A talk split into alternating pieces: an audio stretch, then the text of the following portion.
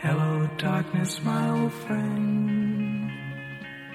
I've come to talk with you again.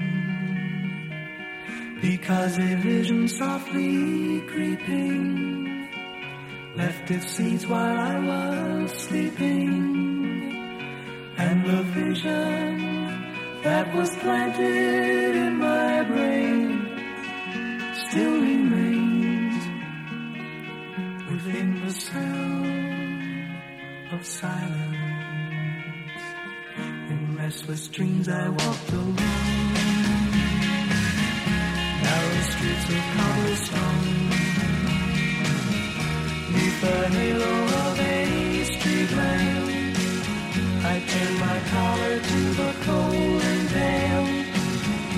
When my eyes were stared by the flash of a neon light, it split the night the sound of silence. And in the naked light I saw ten thousand people, maybe more. People talking without speaking. People hearing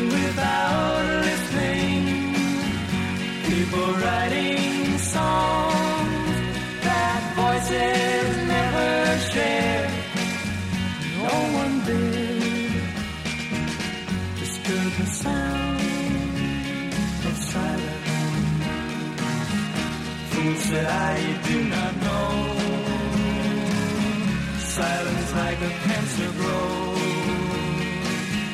Hear my words that I might teach you. Take my arms that I might reach you. But my words, like silent